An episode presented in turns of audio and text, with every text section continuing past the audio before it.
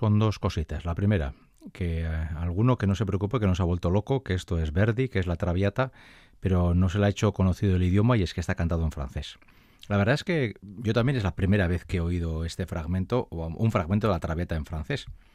Pero bueno, esta grabación es de los años 50 y por aquella época se hacían estas cosas. Y lo segundo, es posible que alguien al escuchar el agudo final haya dicho, madre mía, qué facilidad. Bueno, pues hemos comenzado hoy este programa con un fragmento, el que es, por así decirlo, el más, eh, el, menos propenso a los agudos que vamos a oír hoy. Y es que hoy vamos a dedicar todo nuestro programa, el programa 229 de Ópera On, a la soprano que seguramente ha tenido el agudo más fulgurante, más claro, diáfano y potente de los últimos 100 años.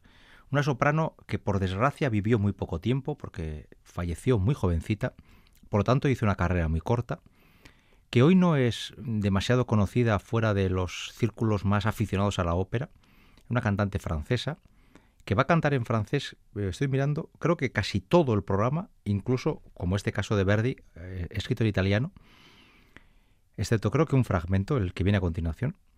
Y esta señora, que nació en una familia acomodada, cuya familia, por ejemplo, residía en un castillo y tenían, pues era, era una familia pudiente, de, muchas posesiones, y la verdad es que esta señora, prácticamente desde que nació, tenía la vida arreglada, se hacía llamar, era, se llamaba Mado Robin, y es una cantante peculiar, muy peculiar, porque tiene una capacidad para cantar en los agudos, en los agudos no, perdón, en los extraagudos, que es capaz de dejarte eh, fuera de juego.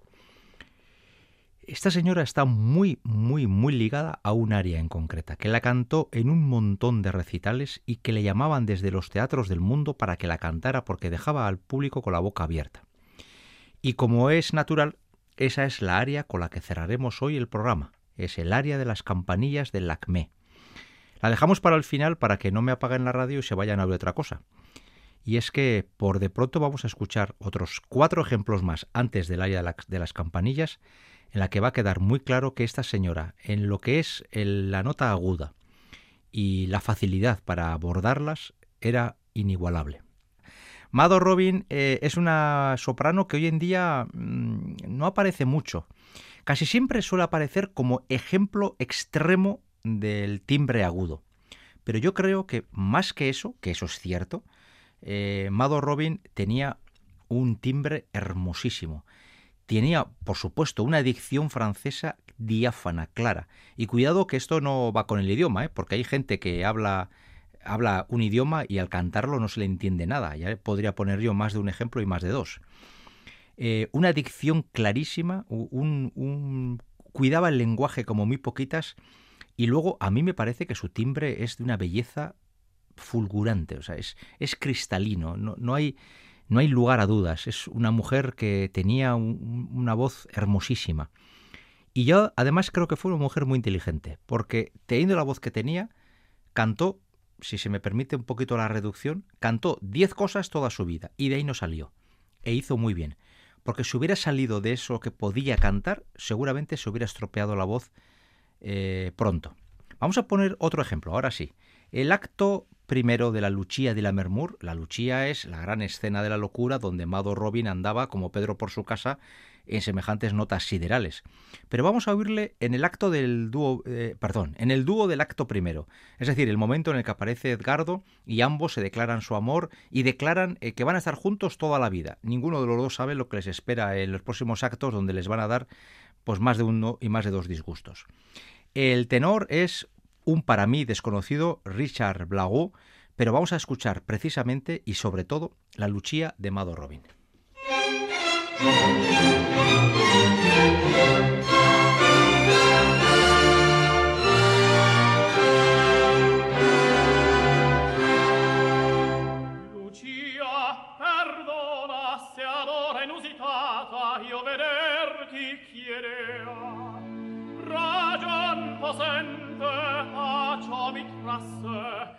Che in ciel biancheggi l'alba novella dalle patrie sponde lungi sarò. E dici? Tre franchi gli amici sciolgo le vile ivi trattar me dato le sorti della Scozia. E me ne pianto abbandoni lasciarti Aston mi vegga io stenderò placato a lui la destra in atto destra pegno fra noi di pace chiederò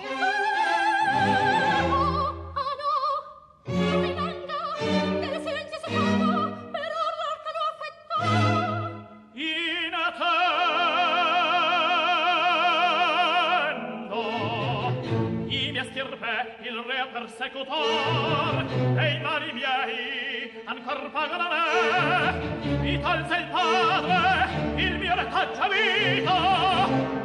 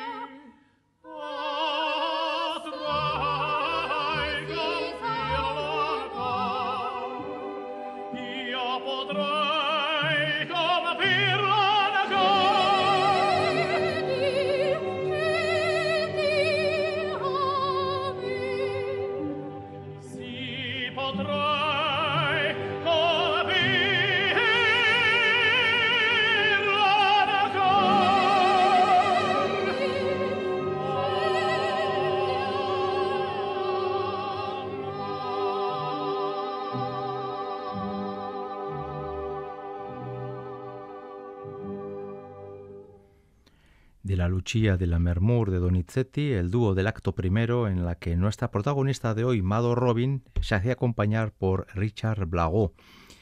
Em, bueno, es un ejemplo de el canto de Mado Robin. Aquí no hay alardes, no hay alardes canoros, no hay extraagudos, pero sin embargo sí se aprecia primero que la voz de Mado Robin es una voz em, la que se llamaba eh, la voz jilguero, ¿no? Las sopranos jilguero, unas voces de volumen aparentemente pequeño, luego la voz eh, se expandía muy bien y llenaba todos los teatros, pero primero es de volumen pequeño, por eso además se puede mover con tanta ligereza, y además eh, la Lucia de la Mermur, por lo menos en la, en la, parte más popular, es una ópera que le va muy bien a Amado Robin. Y digo esto porque lo he comentado más de una vez en más de un programa ha habido papeles que históricamente se han cantado desde el punto de vista eh, de estas sopranos, sopranos con agudos muy ligeros, muy fáciles y que abusaban, incluso llegaban a deformar las partituras y hacían alardes de su capacidad para cantar en las notas agudas y se olvidaban un poco del personaje, de, de en este caso concreto, cuando hablamos de la lucha de la Mermur, de los sufrimientos de una mujer que está aplastada por un sistema terriblemente masculino, ¿no? Bien, eh, siempre he comentado que todo eso desaparece con la figura de María Calas. María Calas en su momento también tuvo una gran facilidad para el agudo, pero ella lo que hacía era construir personajes. Con Mado Robin hay personaje, pero sobre todo lo que hay es una voz muy peculiar que hace que inevitablemente Mado Robin haya, haga una apuesta más por la voz que por la dramaturgia del personaje. En cualquier caso, insisto, estamos ante una voz excepcional y a mí me parece que el timbre es, es, muy hermoso, muy cálido. Tiene un punto, ah, igual es una contradicción, ¿no? Tiene a veces un, punto de cierto metal, pero a mí, a mí es una voz que siempre me ha impactado. Y la primera vez que lo escuché, cuando llevaba ya unos años oyendo ópera, lo cierto es que me dejó bastante asombrado cómo esta mujer que anda con notas eh, prohibitivas tenía sin embargo una capacidad de frasear, es decir, de hacer el texto de una limpieza envidiable. ¿Qué cantó Mado Robin? Pues Mado Robin cantó poquitas cosas. Primero porque vivió muy poco, pero sobre todo porque yo creo que era muy consciente de la voz que tenía y no se metió en aventuras extrañas. De Verdi cantaba La Traviata y cantaba Rigoletto. De Rossini cantaba El Barbero de Sevilla, en la versión de soprano. Y luego, sobre todo, cantó eh, papeles como La Lucia de la Mermur y papeles franceses. Y sobre todo cantó dos papeles franceses que le hicieron enormemente popular. Una era la Olimpia de los cuentos de Hoffmann, de Offenbach, y por encima de todos, indubitativamente, la Lacmé de Leo Delibes, hasta el punto de que podemos decir que con Mado Robin esta ópera alcanzó la cima de su popularidad para luego pasar a ser casi olvidada. Hoy en día hay algunos tímidos intentos de rescatar Lacmé en los teatros, pero sigue siendo una ópera escasamente programada. Vamos a escucharle cantando de nuevo en francés una ópera italiana. La ópera es, celebérrima, El Barbero de Sevilla, y ya sabemos que la Rosina del Barbero de Sevilla está pensada para una mezzosoprano, pero también sabemos que la han cantado muchas sopranos transportada la tesitura a la de soprano. Pues bien, vamos a escuchar eh, el aria quizás más conocida de la Rosina, una voce poco fa, en italiano, en francés se dirá de otra forma y no lo voy a decir porque mi francés es espantoso una voce poco fa eh, en la versión para soprano. La vamos a oír cantada en francés y vamos a apreciar aquí cómo eh, Mado Robin no pierde ninguna oportunidad que tenga o que se la invente para refugiarse en las notas altas y enseñarnos la enorme facilidad que tiene.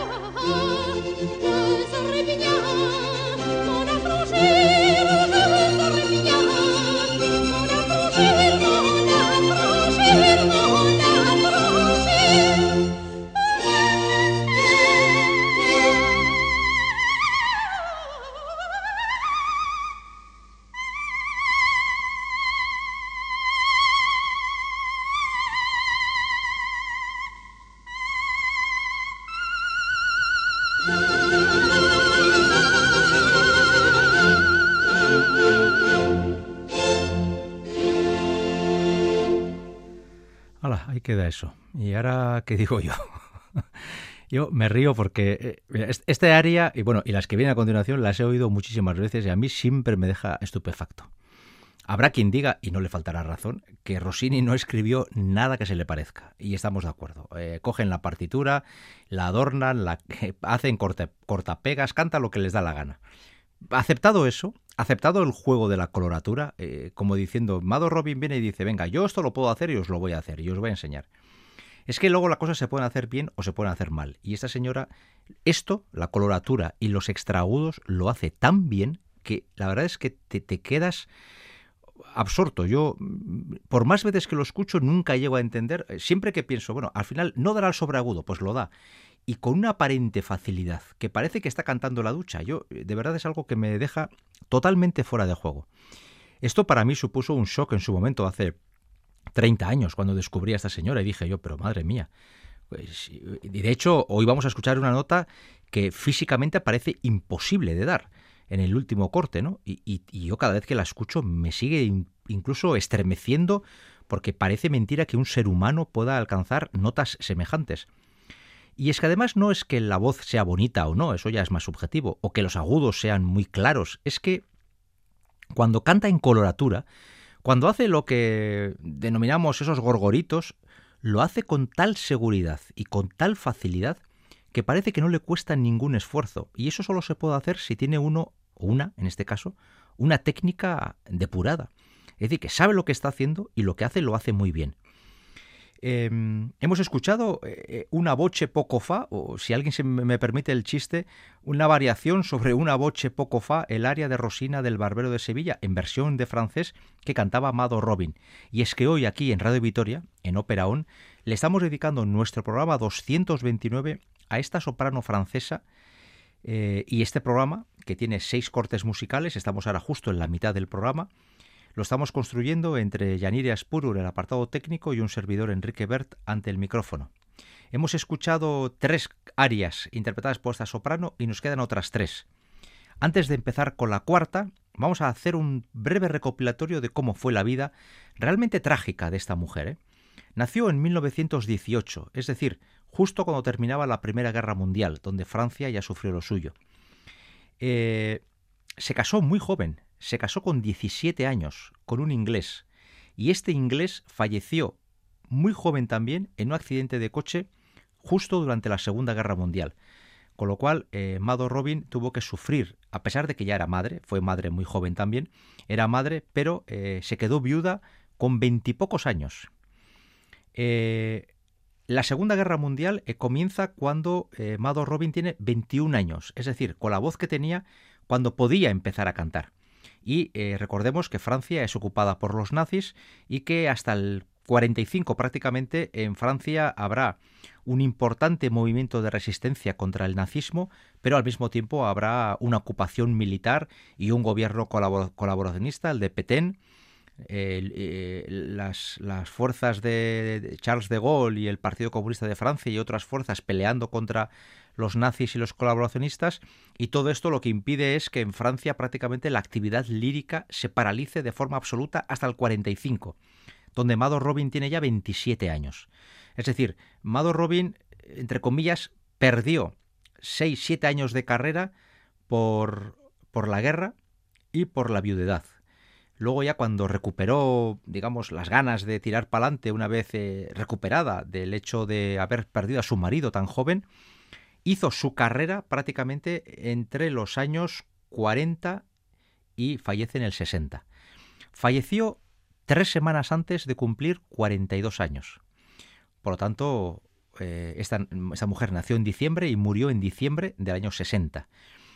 Murió muy joven y murió de un cáncer fulminante que una vez le cogió, porque cantó hasta poquitos meses antes de, su fallecimiento y de hecho tenía palabradas funciones de Lacmé en, en, la ópera Garnier de París y en otra localidad francesa que ahora mismo no recuerdo. Tenía palabradas eh, funciones de Lacmé, que era su ópera fetiche, y sin embargo eh, el cáncer le apareció de forma repentina, fulminante y en muy poquitos meses falleció. Una mujer que se había quedado viuda con veintipocos años falleció con 41, a punto de cumplir los 42, y cuando tenía todavía por delante seguramente 20 años de carrera artística.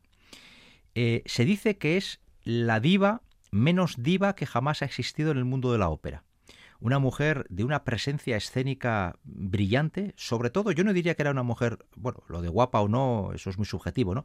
Una mujer muy elegante y una mujer que, vendía una imagen de sencillez, de, de un saber estar eh, natural, ¿no? Nada nada aficionada a la gran pompa y, y, al, y, al, no sé, al boato en torno a su nombre, sino una mujer que supo que tenía un don, el don de cantar como soprano de coloratura, lo utilizó como buenamente pudo, hizo además cosas que por aquella época eran bastante infrecuentes, como por ejemplo cantar en televisión.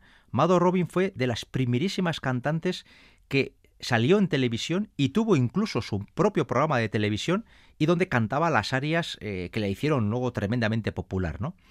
Mado Robin fue una mujer que, bueno, pues que falleció jovencita, que por suerte nos dejó grabadas bastantes óperas, bueno, bastantes, comparado con algunos que ahora graban de todo, no, pero por lo menos tenemos testimonios videográficos y discográficos de Mado Robin más que suficientes, y la verdad es que si uno entra a las redes sociales encuentra fragmentos de esta señora sin ningún problema, porque además eh, cantó las, las, sus áreas preferidas, las cantó muchísimas veces en programas de televisión, de radio, ella también tuvo un programa de radio y, por supuesto, en muchos conciertos y recitales.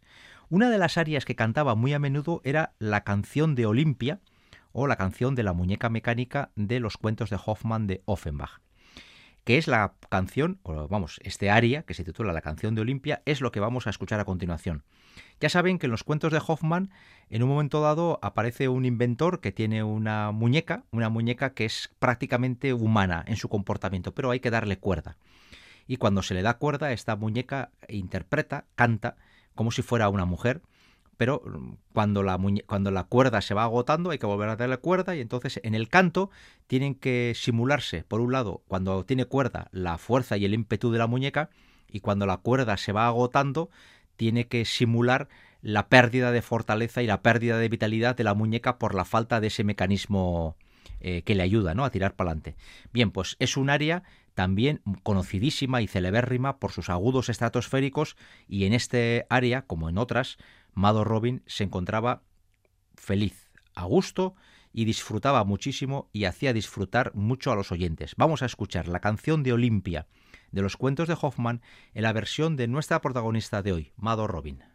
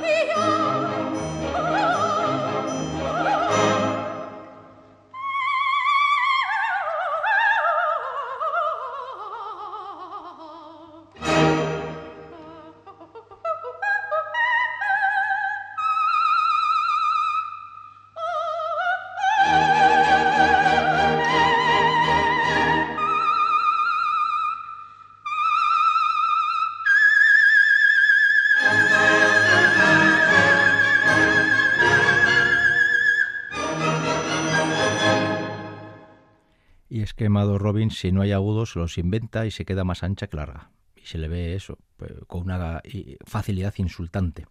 La canción de Olimpia de los cuentos de Hoffmann de Offenbach en la voz de Mado Robin, la francesa que hoy va a ocupar nuestros 55 minutos de cita semanal con la ópera aquí en Radio Vitoria. Y vamos ya finalmente con la ópera fetiche de esta cantante, Lacmé. Lacmé se estrenó en 1888 y es eh, la obra de un compositor que hoy, eh, operísticamente hablando, está casi olvidado, Leo Delibes. De hecho, si se le recuerda es precisamente por esta ópera y no está pasando esta ópera hoy en día su mejor época.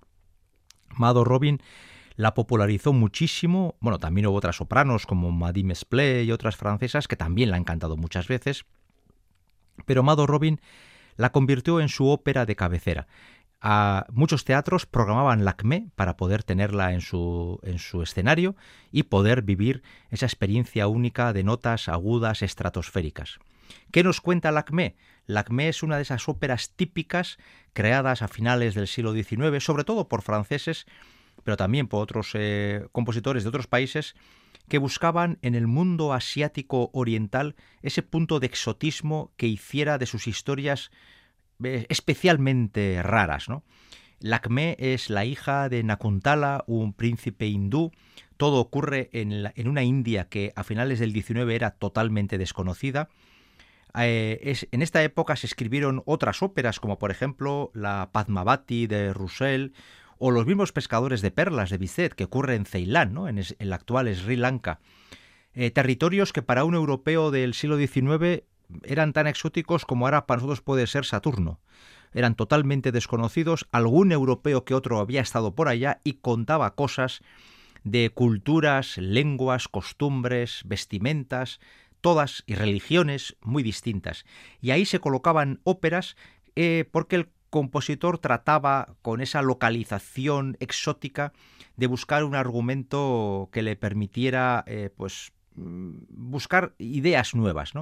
Al final lo que pasaba las más de las veces era lo de siempre, la típica historia de amor no correspondido, conflictos generacionales entre padres e hijos, que puede ocurrir en Sri Lanka, eh, en la India o en la, o en la acera de enfrente de nuestra casa. Pero eh, esos, esos territorios exóticos también permitían a los compositores buscar eh, colores musicales distintos.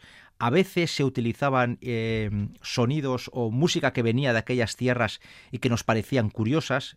Bien, pues Lacmé conoció con Mado Robin el momento de esplendor y de Lacmé vamos a oír dos cortes musicales. El primero es el dúo entre padre e hija, el dúo de esta ópera y vamos a escuchar a Mado Robin cantando este dúo con Michel Cadieu. Luego escucharemos para cerrar el programa el aria más célebre de esta ópera.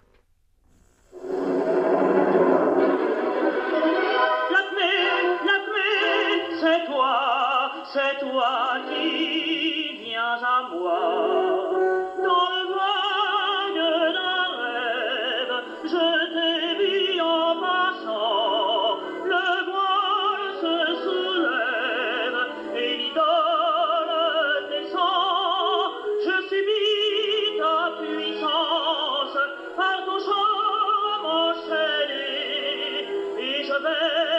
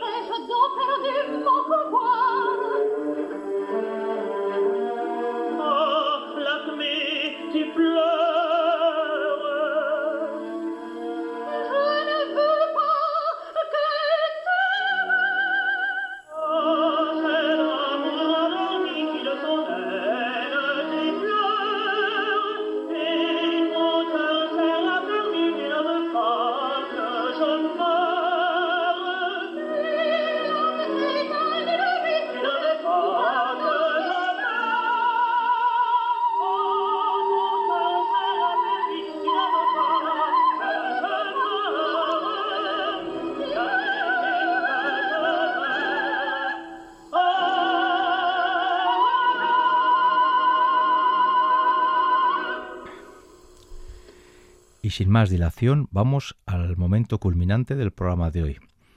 El aria de las campanillas del Acme, ese aria que Mado Robin cantó en teatros, en televisión, en radio, en espectáculos eh, de todo tipo, casi en ocasiones como si fuera más, bueno, y de hecho era, más un alarde que un amor a la música. No lo digo por parte de Robin, sino por parte de la gente que le escuchaba que lo escuchaba más como un fenómeno más que como un artista. Y Mado Robin fue una grandísima artista. Este área es un área en el que la voz humana imita el sonido de las campanillas, ¿no? y por eso se le llama así. Y es extremadamente complicada, pero es que encima Amado Robin se inventa lo que no está escrito y llega a cantar notas que antes comentaba, en ocasiones parece incluso mentira que puedan salir del cuerpo de un ser humano. A mí me sigue estremeciendo este área cantada así. Y la, la faena que nos hizo Mado Robin fue que desde entonces eh, oírla en otras voces pues nunca termina de dejarnos satisfechos. Con este área de las campanillas terminamos la presentación de este programa que ha buscado sobre todo dar a conocer al público oyente de Radio Vitoria la figura de una francesa que hoy no es muy recordada, pero que fue una grandísima artista, Mado Robin, en la confianza de haberles ayudado a conocer un poquito mejor a esta grandísima soprano. Hasta la semana que viene.